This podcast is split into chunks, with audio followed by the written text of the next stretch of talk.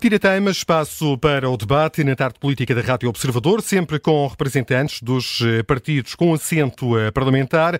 E hoje vão estar eh, frente a frente Duarte Alves, do PCP, e Bruno Nunes, do Chega. Bem-vindos a este estúdio da Rádio Observador. Esta manhã tivemos o último debate entre os líderes dos partidos com assento parlamentar. Um dos temas em discussão foi a diversificação das fontes de financiamento da segurança social. O Chega, André Ventura, não participou no debate, pelo que não sabemos o que pensa o partido sobre o tema. Bruno Nunes, é preciso ir buscar novas fontes de financiamento e sim quais?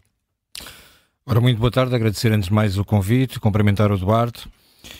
Primeiro fazer um enquadramento que André Ventura não esteve presente, mas que todas as rádios estavam cientes que André Ventura não estaria presente porque existiam dificuldades de agenda e tentou-se chegar a um entendimento, não foi possível e não sendo possível, não, não poderia ser uh, de outra forma. Em relação à questão da capitalização da Segurança Social, nós temos tido posicionamentos muito claros e, não obstante o facto do Partido Socialista, por exemplo, relevar a capitalização que é feita pelos fluxos migratórios, nós consideramos que se eh, contivermos a emigração dos nossos jovens será uma fonte de financiamento importantíssimo, porque hoje ninguém quer fazer a conta de quanto é que perdemos na Segurança Social por exportarmos os nossos jovens que não trabalham num registro de dumping salarial, que não trabalham com baixos salários e que poderiam capitalizar ainda mais a Segurança Social, chegando à proposta final que nós tanto defendemos, que é que ninguém tenha uma reforma abaixo do salário mínimo. Eh, portanto, um, o Chega tem sido muito eh, claro e concreto, quer no seu programa, quer ao longo da sessão legislativa, relativo à questão das contribuições feitas em, em sede de IRS, de tentarmos de uma forma progressiva eh, chegarmos a um escalão único e com esse escalão único possibilitarmos que não exista nenhum mercado paralelo, que não exista gente que acabe por estar, que ainda hoje no Estado continuam a existir os PrevPAP, continuam a existir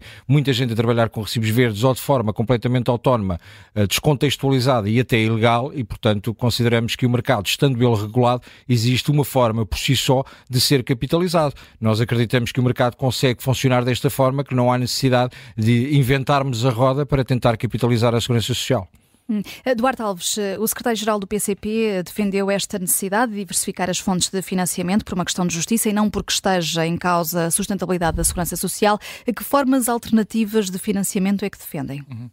Sim, eu creio que é importante nós começarmos por essa mesma ideia, é que a segurança social não está em colapso, ao contrário do que nos querem muitas vezes fazer crer. A segurança social hoje tem resultados positivos. Tem mais receitas do que despesas. Portanto, o que existe é um estudo, é? e nós respeitamos esses estudos, que uh, fazem uma projeção a longo prazo, projetam qual é que é a natalidade que temos, a mortalidade, a esperança média de vida, e, portanto, estimam que daqui a não sei quantos anos pode levar a uma situação em que a Segurança Social entre numa situação uh, em que falte os recursos. Uh, mas é importante dizer que o papel dos políticos, o papel das, dos governos, o papel de quem toma decisões é alterar essas mesmas circunstâncias que esses estudos apontam. Ou seja, nós não nos podemos conformar a continuar a ter taxas de natalidade muito baixas. Nós temos que ter políticas que alterem essa situação. Temos que ter políticas que alterem a situação do emprego. Como é que se pode reforçar, antes de irmos à discussão da diversificação de fontes, como é que se pode reforçar a sustentabilidade da segurança social? Através de melhores salários. Porque melhores salários significam mais descontos. Significa, portanto, que as pessoas vão contribuir mais para a segurança social, aumentando a sua própria proteção. Porque a segurança social é também. Uh, nós estamos a pagar aqueles 11% e a empresa a pagar aqueles 23% para ter, em troca, um conjunto de uh, proteção social em situações de desemprego, de maternidade, paternidade e na reforma. Portanto, é preciso aumentar os salários, é preciso aumentar o emprego e ter políticas de pleno emprego, e dessa forma nós já estaremos a dar um grande contributo para que esses cenários que esses estudos apontam sejam alterados. E é isso que é a função do poder político, não é deixar que aconteça uma situação em que a segurança social vá ter problemas. Depois, quanto à diversificação, nós consideramos que sim, que é importante. Porquê? Porque se hoje é possível produzir o mesmo, o mesmo número, a mesma quantidade, com muito menos trabalhadores, obviamente nós não podemos assentar as fontes de financiamento da Segurança Social apenas uh, nas contribuições que advêm dos salários. E, portanto, como há esta, esta enorme Por força da evolução tecnológica, claro, uhum. isso uh, tem que levar a que, obviamente, mantendo a centralidade destes, dos descontos do trabalho como uh, o foco e, e a parte mais importante da, das, fontes da segurança, das fontes de financiamento da Segurança Social, pode haver também outros critérios, nomeadamente relativamente ao valor acrescentado uh, das empresas, para que aquelas que conseguem produzir muito com muito poucos trabalhadores não acabem por, na prática, não contribuir quase nada porque têm muitos poucos trabalhadores. Não é? E, portanto, achamos que é importante diversificar, mas, tal como o Paulo Raimundo disse no debate hoje de manhã, a Segurança Social não está em colapso, ao contrário do que nos querem dizer, e se há estudos que apontam para que daqui a uns anos pode haver alterações, então cabe ao poder político fazer com que isso não aconteça, aumentando os salários, aumentando o emprego e dessa forma também contribuindo para que a segurança social seja sustentável, que é importantíssimo para aquelas medidas que nós defendemos, não é? Quando nós defendemos o aumento das pensões, obviamente, que é importante, as pessoas trabalharam uma vida inteira e por isso o PCP, a CDU, defende um aumento no mínimo de 70 euros uh, e de 7% uh, e de 7,5% nas pensões, defendemos a reposição dos 65 anos de idade de reforma ou dos 40 anos de desconto, defendemos o fim do fator de sustentabilidade. E mas isso, é em causa, isso... não põe em causa a sustentabilidade uh, que a Segurança Social hoje, na leitura que o PCP faz, tem? Hoje não põe. Não põe de maneira nenhuma. Mas de outra forma, mas volto a dizer, uhum. é importante ao mesmo tempo nós termos políticas de emprego e de aumento dos salários. Porque repara uma coisa, quando nós pomos as pessoas a começar a idade da reforma mais tarde, isso também significa que há menos jovens a entrar no mercado de trabalho. Claro. Nós precisamos ter mais jovens com salários valorizados e nós temos uma situação atualmente de muitas pessoas que, porque não conseguem pagar uma habitação, por exemplo, com o salário que recebem, são obrigados a sair do país. Isso, obviamente, tem custos. Isso, obviamente, sai muito caro ao país, porque, como aqui foi também dito, eh, são descontos que não entram na segurança social. E, portanto, é, importante esses aumentos que nós defendemos, porque as pessoas têm direito a eles, e é importante para a sustentabilidade da segurança social uma política de aumento fica dos salários. Claro, fica claro. Uhum. Outro tema que esteve em discussão neste debate da, das rádios foi um eventual pacto para a justiça. Rui Tavares do Livre defendeu que esse pacto é possível com todos, menos com o Chega, por considerar que o partido que representa, Bruno Nunes, eh, não partilha os valores civilizacionais das demais organizações políticas. Admite negociar uma eventual reforma da justiça com os outros partidos? Olha, admito que Rui Tavares demonstrou hoje durante o debate que é antidemocrático e que não percebe aquele que é o princípio da democracia de uh, tolerar o terceiro maior partido português, pelo menos uh, com assento parlamentar, porque as próximas eleições conferem que poderemos, inclusive, ocupar outra posição mais cimeira e que Rui Tavares, com o único representante na Assembleia da República, considera que é mais democrata do que aqueles que representam mais de meio milhão de votos uh, na última legislatura e que agora irão representar muito mais. Portanto, esta, esta psicologia invertida por parte de Rui Tavares é uma coisa que deveria ser, na realidade, estudada e entender uh, que temos ali uma ideologia bastante perigosa um, ehm, e que as, as linhas vermelhas têm sido colocadas uh, ao Chega acabam por ser, ou por ter uma consequência daquilo que estamos a falar hoje em dia. Repara numa coisa, para existir um pacto para a justiça, os dois principais partidos, ou aqueles que foram os dois principais partidos nas últimas eleições, têm que perceber que esta história das linhas vermelhas tem que terminar. Já no passado, e aproveitando a presença do Duarte no debate, no passado Mário Soares também dizia que tinha uma linha vermelha com o PCP e que nunca deixaria uma ditadura de esquerda oriunda do regime soviético tomar conta de Portugal. E hoje em dia o Partido Socialista convive em harmonia com o Partido Comunista Português e deixaram essa, essa conversa. Em relação àquilo que uh, nós consideramos para o Pacto da Justiça, nós consideramos é que tem que existir uma renegociação e uma revisão clara de todo o sistema judicial em Portugal. Nós não podemos continuar, e por muito que digam que é chavão, nós não podemos continuar a ter uma descrença e um desacreditar por parte da população no sistema judicial quando assistimos ao problema que estamos a ter com o Ministério Público e com o confronto com juízes, quando o próprio Estado tenta agudizar as guerras entre as diversas, os diversos órgãos de polícia criminal, quando temos toda a estrutura judicial e jurídica envolvida em penumbras que acabam por ter consequências na queda de um governo, quer a nível nacional, quer também com a queda do governo uh, regional uh, na Madeira, e sem uma pronúncia direta sobre o Presidente da República. Se o Presidente da República está perdido, em parte incerta, uh, ninguém sabe o que é que lhe aconteceu nas últimas semanas porque não tomam um posicionamento claro, nomeadamente em relação à região autónoma, e estamos a falar de diversos casos, quando temos José Sócrates a adiar consecutivamente na tentativa de prescrição, por isso, para existir um pacto para a justiça, tem que existir, obviamente, aquilo que nós acreditamos, de aumentarmos o nível de penas, a corrupção não se vai resolver apenas um, com uh, a exposição pública, como tem sido feito até hoje, tem que haver, de facto, um agravamento de penas, tem que haver, de facto, uma, um, um um cativar dos bens daqueles que são os corruptos. Nós temos sido muito claros em relação a isto. Portanto, a defesa de Rui Tavares, nós acabamos por quantas vezes dizemos, e a imprensa diz, que se alavanca muito o posicionamento do Chega, que se dá demasiado destaque ao Chega, mas o Chega representa 12 deputados na última eleição, o Rui Tavares alimenta um, e a imprensa dá de facto um, um destaque extraordinário a, a Rui Tavares, como se a palavra dele fosse quase de alguém que chegou à Terra e que está eliminado em relação a todas as matérias. Paulo Raimundo eh, defendeu a necessidade de dar mais mais ao eh, setor e promover um aumento de salários. Passa exclusivamente por aqui, Duarte, um eventual acordo largado. Eh, não admite, por exemplo, um entendimento em torno dos prazos para que um arguído num determinado processo fique a conhecer as medidas de coação? Claro, parece-me evidente que as pessoas têm que ter uh, um prazo para conhecerem as suas medidas de coação e tem que haver aqui algumas alterações que vão para além uh, da questão do aumento dos recursos, mas não se pode fugir a essa questão. Não é? Nós uhum. precisamos uhum. de ter mais funcionários judiciais para resolver o problema da, da morosidade. Uh, precisamos uh, também de outras medidas, Olha, por exemplo, de garantir uma aposta nos julgados de paz. Os julgados de paz são uma forma mais célere, mais direta até de justiça e que uh, foi uma medida muito importante na altura em que foi criada. É pena que não se tenha alargado a rede de julgados de paz e que se deixe apenas nas autarquias a possibilidade de abrir ou não julgados de paz. É pena que não exista uma carreira para juízes de julgados de paz. Talvez aí pudéssemos contribuir também, além do reforço das, uh, dos funcionários judiciais, para uma justiça mais célere para aqueles casos que podem ser resolvidos em uh, situações de, de julgados de paz. Depois há o problema do acesso à justiça. Uh, nós temos hoje muitos impedimentos a que as pessoas possam ter o acesso à justiça. Não é só as custas judiciais. A questão das custas judiciais é importante. Nós defendemos que progressivamente se eliminem as custas judiciais, começando pelos tribunais de trabalho, porque é onde as pessoas estão mais fragilizadas, é na relação laboral, onde muitas vezes não têm os recursos necessários para poder fazer valer os seus direitos e estão numa situação de enorme fragilidade, porque foram vítimas de uh, despedimentos e, portanto, estão numa situação que já é de fragilidade e, portanto, começar por aí e progressivamente ir um, eh, eliminando as custas judiciais.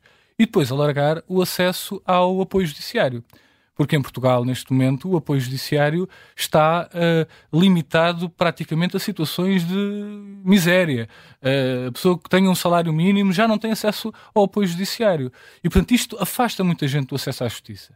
E estas questões é preciso uh, resolver, é preciso garantir que há uma justiça acessível aos cidadãos. Eduardo, porquê é que vocês votaram contra, por exemplo, a proposta que nós apresentámos da proteção dos idosos, de terem acesso à justiça sempre que são vítimas de crimes e o voto do PCP foi contra? Eu agora não tenho aqui uh, o nosso sentido de voto de todas as propostas de todos os partidos. Agora, uh, nós aquilo que apresentámos é uma ideia de redução geral das custas judiciais para todos os cidadãos, independentemente das suas características e independentemente dos crimes sobre os quais estão a, estão a, a, ser dirimidos em tribunal. E, portanto, aquilo que defendemos é que essa redução seja geral, independentemente das situações. Não, não deve ser uh, para aquele determinado crime.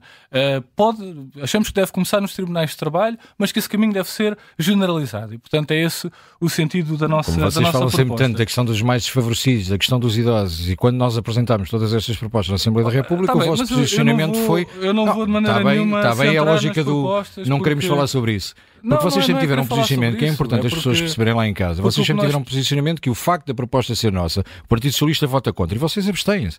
Vocês não tomam um posicionamento, é meramente nós ideológico. Nós orgulhamos deste, neste mandato não termos votado a favor de nenhuma proposta do Chega e uh, temos uh, essa, essa, essa por posição isso, e, portanto, é por, e, reforça e, a proteção das vítimas nos sim, conteúdos sexuais nós, nós e vocês votam contra e orgulham-se. Nós conhecemos, nós conhecemos as propostas do Chega, sim. sabemos que muitas vezes o que está no título não é exatamente o que lá está muitas vezes até são copiadas de outros partidos e até lá deixam o nome oh, dos outros oh, partidos.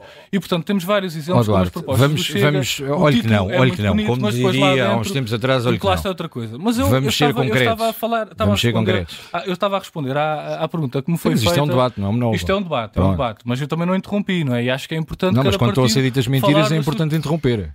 E a questão é simples. A questão é simples. Quando vocês dizem que estão numa lógica de protecionismo mais Mas vítimas, isso é mentira o quê? Isso pode haver uma Quando existe uma lógica. É não, não. Quando é uma lógica de protecionismo às vítimas, sempre que as propostas foram apresentadas, vocês pura e simplesmente consideraram que não, porque achavam que eram medidas securitárias. E, portanto, vocês sempre tiveram um posicionamento de votar contra. é que o acesso à justiça tem que ser generalizado. Hum. Não é por ser aquele crime ou outro crime. Tem que ser generalizado a redução das custas judiciais e por isso tem que ser para todos os cidadãos poderem ter acesso a essa justiça, não deve ser particularizado. E gostávamos de, de vos ouvir não vamos ainda, aqui dizer mas, que podemos uh, aqui ter diferença, não vamos é dizer que há mentiras, porque não houve aqui mentira nenhuma que foi dita. Foi, foi, Aquilo foi, que eu foi. disse, não, não menti. Foi, foi, porque não. não podemos estar a dizer que apoiamos Não, então- determinadas então- então áreas pode- da sociedade, mas depois, Então, quando deputado, Bruno Dias confrontados. pode dizer que há uma co- contradição, Bruno não Nunes, pode Bruno dizer que há uma, Bruno Bruno. Pode, não pode dizer que há uma Há mentira. uma porque isso mentira é quando uma dizemos que estamos. Não, não é fácil. As pessoas percebem exatamente. de as pessoas percebem. Se quiser, de podia agora ler-lhe aqui uma um, um conjunto de propostas que foram chumbadas por vocês que eu considero, inclusivamente, que acho vergonhoso que tenham sido chumbadas, porque estamos a falar no apoio e na proteção aos idosos, Não nas crianças vítimas de eh, violência doméstica, nas agora. crianças vítimas de eh, crimes sexuais e os quais vocês continuaram a abster-se, porque, como disse, e que toda a gente tenha ouvido e bem lá para casa, porque se sentem orgulhosos porque a proposta era do Chega. Ou seja, o vosso problema é um combate ideológico connosco e não uma melhoria para a população. Fica definido. E é esse o motivo que vocês descem de 6 para 4 para 2 e o PCP está no caminho que está. Porque é claro, porque vocês lutam Nós- contra o Chega e não para bem da população. E- Ainda vamos ter eleições e o povo ainda vai decidir como é que Certo. Vamos só ouvir-vos muito rapidamente sobre eh, defesa. Todos os partidos que participaram neste debate defenderam a continuidade do apoio militar à Ucrânia, menos o PCP. Eh, Duarte Alves Paulo Raimundo diz sim ao apoio à reconstrução e à recuperação da Ucrânia, mas eh, pergunto-lhe se não tem de haver eh, a montante apoio militar para que, ajusando o dinheiro que é gasto em re- reconstrução, não se traduza, porventura, em destruição outra vez. Não, é importante que, eh, eh, que não haja mais destruição, que não haja mais mortes, que não haja mais eh, esses problemas todos a agravarem-se e as necessidades depois de construção serem muito superiores. E por isso é que nós achamos, e temos dito isto desde o início, que os esforços da comunidade internacional, os esforços da União Europeia, os esforços de Portugal devem ir no sentido de encetar negociações de paz entre, entre as partes, e aqui quando falamos das partes, falamos da Rússia, falamos da Ucrânia, mas temos que falar também da NATO, dos Estados Unidos e da União Europeia, que fazem parte também de uma das partes do conflito, desde 2014. E, portanto, se os esforços da comunidade internacional estiverem no sentido de eh, abrir caminhos para uma negociação e para a resolução pacífica de um conflito que não tem solução militar, esse é o caminho que nós defendemos. Uh, repara uma coisa, nós tivemos uh, o acordo dos cereais, um acordo muito importante, e quem é que desenvolveu esse, esse acordo? Foi a Turquia.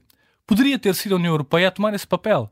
E estamos a falar de, uma, uh, de um aspecto parcial, mas que vai no sentido daquilo que nós defendemos. É que as várias partes que, são, que estão envolvidas neste conflito possam entender-se, possam encontar um, um Sendo momento... que, sendo que a Turquia também já encetou esforços eh, no sentido de promover uma negociação de paz e não foi bem sucedida, não é?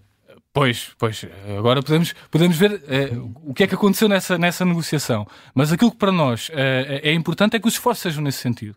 E, portanto, todo o apoio que possa ser dado nesse sentido terá o nosso apoio para evitar o máximo de destruição. Porque depois, depois da destruição estar feita, é claro que fica muito mais difícil, mas com certeza que é preciso também apoiar a reconstrução para que, eh, enfim, se possa resolver este problema que é muito sério e que tem levado a muitas, eh, a muitas mortes, tanto do lado da Ucrânia como do lado da Rússia, que consideramos que é importante que a comunidade internacional se esforce nos caminhos que são, que são necessários para uma solução pacífica daquele conflito. Bruno Nunes, chegar aos 2% de investimento do Estado em defesa, é essa uma das metas estabelecidas pela NATO, é um objetivo que, no entender do partido, eh, pode ser atingido? Quando e cortando em que áreas para atingir esse mesmo objetivo de financiamento? Bom, nós temos um posicionamento muito claro que é completamente antagónico em relação àquilo que o PCP tem defendido. O PCP, e acho que é importante ouvir Pedro Nunes Santos e ouvir o Partido Socialista quando pensa na hipótese de criar uma nova geringonça, entender que nós neste momento temos uma, uma conjuntura geopolítica internacional completamente dispara e o PCP tem uma aversão à NATO.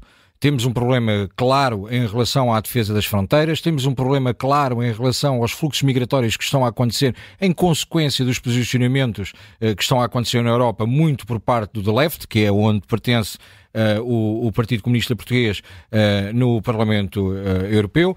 Considero interessante que o Parlamento Europeu coloque que todos os parceiros, o Parlamento Europeu, o Partido Comunista coloque que todos os parceiros que devem estar envolvidos na discussão, mas repare que em momento algum citou a China, em momento algum citou o Irão, que é um dos principais fornecedores de armas para a guerra que está a acontecer uh, na Ucrânia. Nós temos um posicionamento que é inequívoco no apoio ao povo ucraniano e à Ucrânia. Lamentamos que, inclusive, em relação ao, uh, ao povo ucraniano, quando fizemos a recepção dos 60 mil uh, refugiados em Portugal, que algumas câmaras municipais, nomeadamente com uh, o apoio do PCP, tenham cedido uh, dados dessas pessoas uh, aos, ao regime russo, Isso é que, é que tenham. Agora Não, não é mentira, mentira. porque Agora estavam a apoiar mentira. nesse ano, nesse ano, quando Fernando Medina, atual Ministro das Finanças, forneceu os dados, vocês e João Oliveira, João Ferreira, fazia parte da Câmara Municipal de Está Lisboa e apoiava, assim, apoiava nada, assim mas como a Câmara. Municipal é de Setúbal, é assim como a. Câmara Municipal de Setúbal da CDU meteu ativistas para o russo a acompanhar Lisboa, a todo CDU o não tinha processo, nenhum tipo de todo o processo nessa eu altura. ouvi Não até ao fim. Estamos-.